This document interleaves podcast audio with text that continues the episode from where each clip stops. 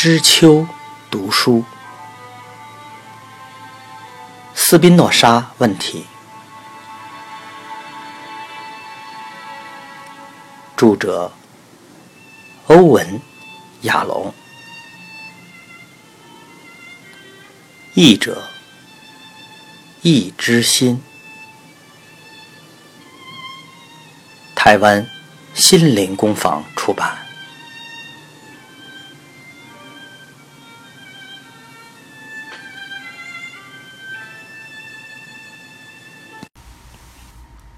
第十九章，阿姆斯特丹，一六五六年七月二十七日，塔木德道拉会堂是南欧系犹太人最重要的会堂。它的外观就像豪特河道旁任何房子的外观一样，这是一条宽大忙碌的大道。阿姆斯特丹许多南欧系犹太人都住在这里，但摩尔市奢华陈设的会堂内部却属于另一个世界。最接近耶路撒冷的侧墙竖立着精雕细琢的圣柜，里面放着道拉经卷，隐藏在暗红色天鹅绒制的刺绣帷幔后面。圣柜前面是木质的讲坛。这里是拉比、领唱者、当日讲员和其他要人站立的平台。所有窗户都以绣上鸟与藤蔓的厚重窗帘遮掩，避免任何行人看见会堂的内部。会堂的用途是犹太人的社区中心、希伯来文学校以及祷告的地方，包括简单的晨间聚会、较长的安息日。仪式以及特殊节日的庆典，很少有人定期参加简短的日常祷告仪式，往往只有十个人，这是最低要求。如果不到十人，就会马上派人到街上找人。女人当然不能参加。可是，一六五六年七月二十七日星期四早晨，并不是只有十位。安静虔诚的礼拜者，而是将近三百位喧闹的会众，占据了每一张椅子和每一寸站立的空间。出现的人不只是日常定期参加的礼拜者和安息日才来的犹太人，也包括很少出现的特别节日才出来的犹太人。骚动和大量出席的原因是什么？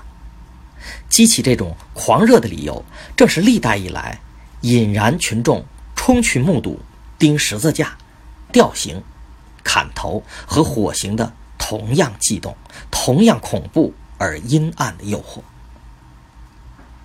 整个阿姆斯特丹犹太社群迅速散布巴鲁赫·斯宾诺莎要被逐出教会的消息。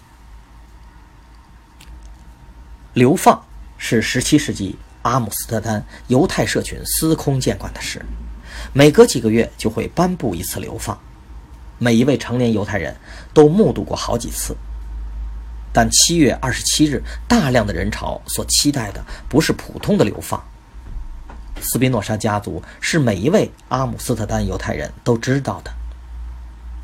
巴鲁赫的父亲和伯父亚伯拉罕以前常常任职于会堂的管理委员会。两人都葬在墓园最崇高的位置，但最使观众兴奋的，正是从最高处的恩典坠落下来。赞美的阴暗面，就是夹杂着对自身的平庸感到不满的嫉妒。在古老的世系，最早谈到流放的是纪元前两世纪的米士拿。译者注：米士拿。意为需要重复背诵的事。这是口传拉比传统思想最早的文字记录。十五世纪的约瑟夫·卡罗拉比，在他很有影响力的书《摆设的宴席》当中，有系统的列出需要流放的过错。这本书发行很广，17世纪阿姆斯特丹的犹太人都知之甚详。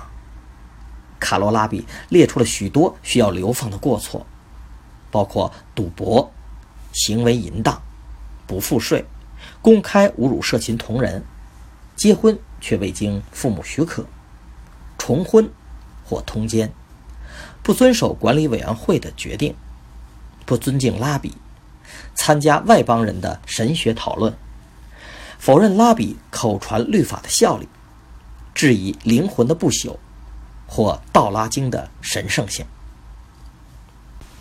即将发生的流放会引来塔木德道拉会堂群众的好奇心，不只是因为对象和理由，而且谣传是非常严重的流放。大部分流放都是轻微公开的训斥，判定一笔罚金，或被众人回避数天到数周，对上帝较严重的亵渎。会判处较长的时间。有个例子是十一年，但恢复原状总是有可能的。只要当事人愿意悔改，接受某种规定的处罚，通常是一大笔罚金，或是像恶性重大的乌瑞尔达科斯塔的情形，是接受公开的鞭打。但在一六五六年七月二十七日之前几天，四处谣传。这次流放的严重性是前所未有的。根据流放的惯例，会堂内部只点燃黑蜡烛，七支放在大型的树枝状吊灯上，十二支放在四周墙上的壁龛。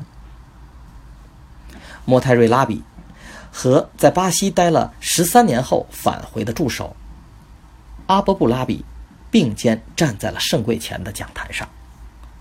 两侧是六位管理委员会的成员。莫泰瑞拉比严肃地等候，直到会众都安静下来之后，他高举一张希伯来文件，没有任何问候语或开场白，就以洪亮的声音朗读希伯来文的公告。大部分会众沉静地聆听，少数了解希伯来语的人以葡萄牙语向旁人交头接耳。后者再把讯息一路传下去。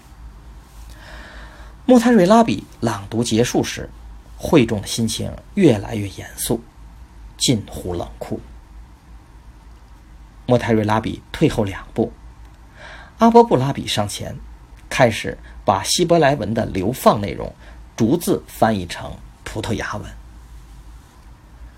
管理委员会众委员宣布。长久以来就知道巴鲁赫·斯宾诺莎的邪恶观点与行为。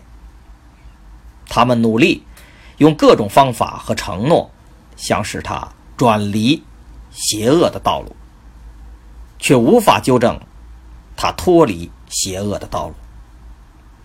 刚好相反，每天都有越来越严重的消息提到他奉行。并教导可恶的异端邪说，以及骇人听闻的行为，还有许多可靠的证人宣誓亲眼目击上述斯宾诺莎在场的影响。他们被说服，相信这种事的真实性。整件事在可敬的拉比亲自调查之后，他们决定，以上所说的斯宾诺莎必须。被逐出教会，从以色列的子民中除名。可恶的异端邪说，邪恶的行为，骇人听闻的行为。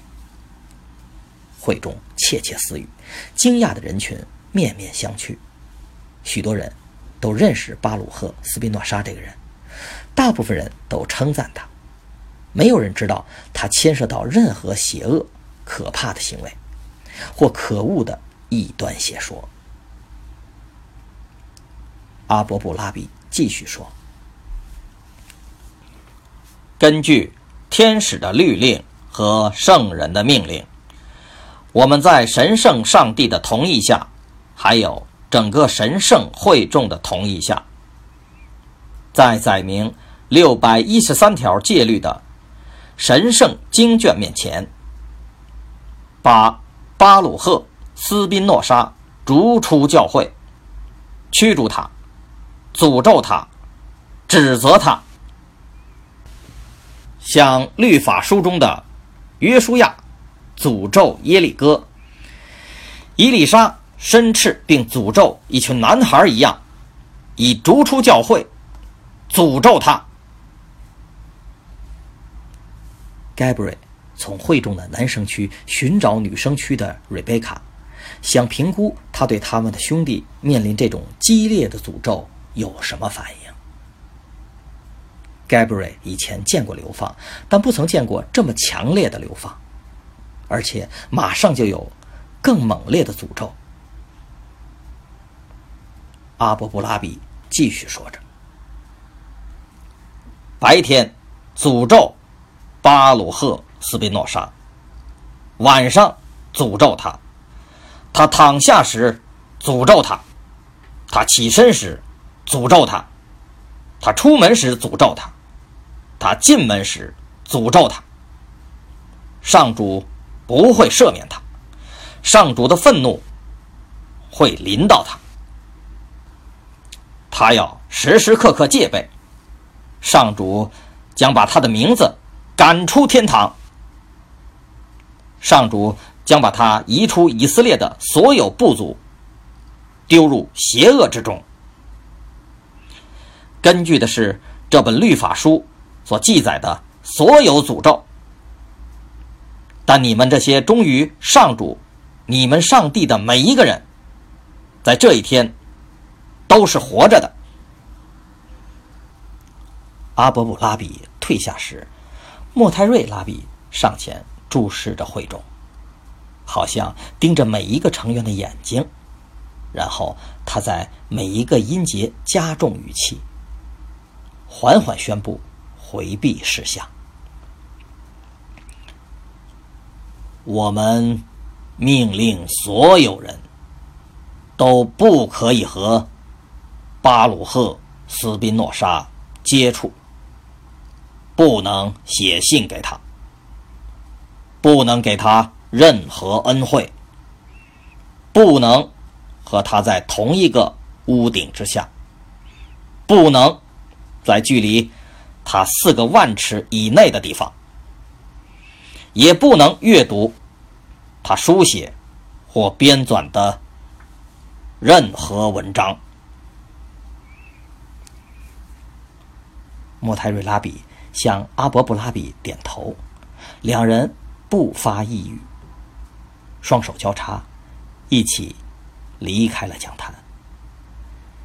接下来是管理委员会的六位成员，跨步从回廊离开了会堂。会众爆发出喧闹声，就连最年老的成员也没听到过如此严厉的流放，遑论没有提到悔改。